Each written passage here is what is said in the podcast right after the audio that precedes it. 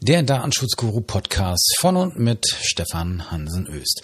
Ja, ich bin zurück aus einer kurzen, kleinen, langen, halblangen Urlaubspause und äh, heute äh, mal wieder auch nicht mit Gesprächspartner, sondern alleine und eine entsprechende kurze, erfrischende Folge. Und zwar beschäftigen wir uns heute mit einem etwas skurrilen Fall einer Internetseite einer deutschen Datenschutzaufsichtsbehörde, die uns Datenschützer in Anführungsstrichen ein wenig irritiert.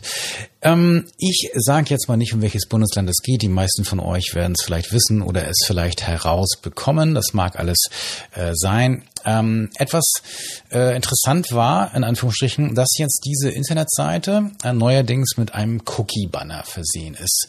So, und da gucken wir Datenschützer in Anführungsstrichen natürlich etwas äh, gesondert hin, äh, weil wir natürlich dann gerne wissen wollen, äh, Cookies auf einer Internetseite einer Aufsichtsbehörde, wieso, weshalb, warum und wie haben die das umgesetzt und wenn die da so, schon so einen Cookie-Banner haben, wie ist denn das und können wir uns vielleicht daran orientieren? Wenn wir diese Seite aufrufen, dann steht hier ein Banner Cookies und externe Inhalte. Und dann kommt der Text. Wir möchten Sie an dieser Stelle über die Verwendung von Cookies und externen Inhalten informieren und um Zustimmung für deren Verwendung bitten. Ihre Auswahl können Sie jederzeit über unsere Cookie-Einstellung im Footer der Seite ändern. Weitere Informationen nehmen Sie bitte unserer Datenschutzerklärung. Die ist dann verlinkt. Wenn ich die dann aber aufrufe, komme ich wieder nur auf eine Seite mit einem Cookie-Banner und kann nichts lesen. Muss also erst eine Entscheidung treffen. Das ist so ein äh, typischer Fall, wo wir Anwälte den Mandanten immer sagen, das kannst du nicht machen, sondern schalte doch bitte auf den, der Seite mit den Datenschutzhinweisen äh, entsprechende äh, Cookies beziehungsweise Tracking aus, damit man diese Information ohne äh, eine Entscheidung getroffen zu haben, dann vielleicht doch erstmal wahrnehmen kann. Oder wenn Tracking ähm, kommt, dann äh, müsste man schon begründen, warum das jetzt äh, erforderlich ist oder wie man das Ganze umsetzt.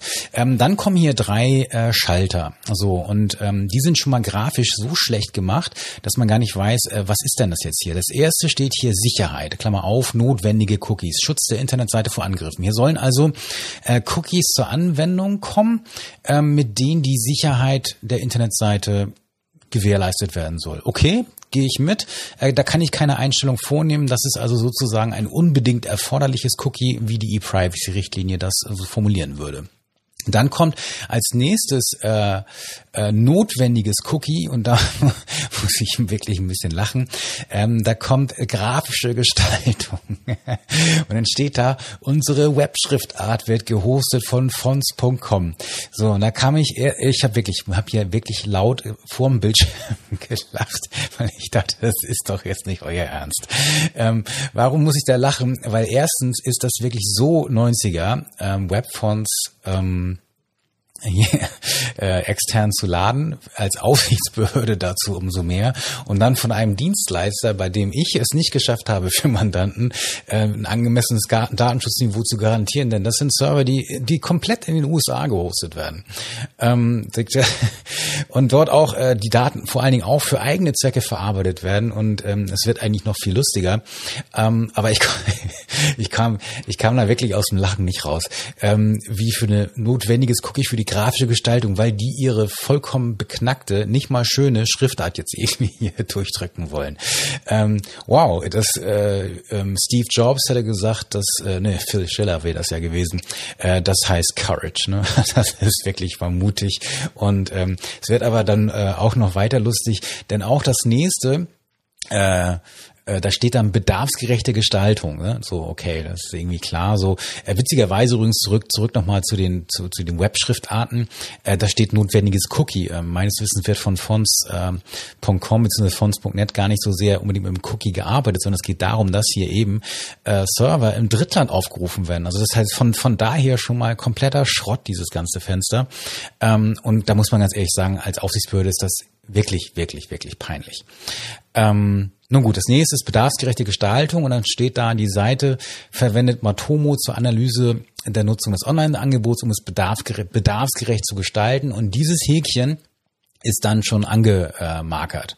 So, und dann habe ich unten drei Möglichkeiten. Ich lehne ab, dann kann ich natürlich nur äh, das ablehnen, was nicht sowieso notwendig ist, oder eben ausgewählte akzeptieren, dann, ähm, dann wähle ich das aus, was ich gemacht habe, ähm, oder alle akzeptieren. Äh, Ja, wobei hier in dem konkreten Fall, weil ich ja nur drei Buttons habe, zwei kann ich nicht beeinflussen. Ich kann also nur über einen Button entscheiden.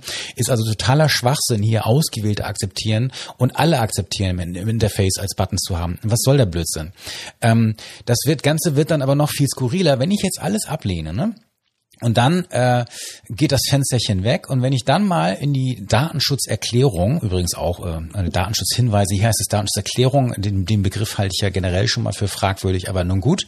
Ähm, dann kommt man wieder aus dem nächsten Punkt ähm, äh, nicht wirklich äh, raus, denn wenn ich jetzt hier gucke, dann ist da nämlich Matomo eingebunden, das Script von Matomo und das Script von Matomo zeigt mir an, dass ich trotz, obwohl ich jetzt gesagt habe, ich will das nicht, immer noch von Matomo getrackt werde.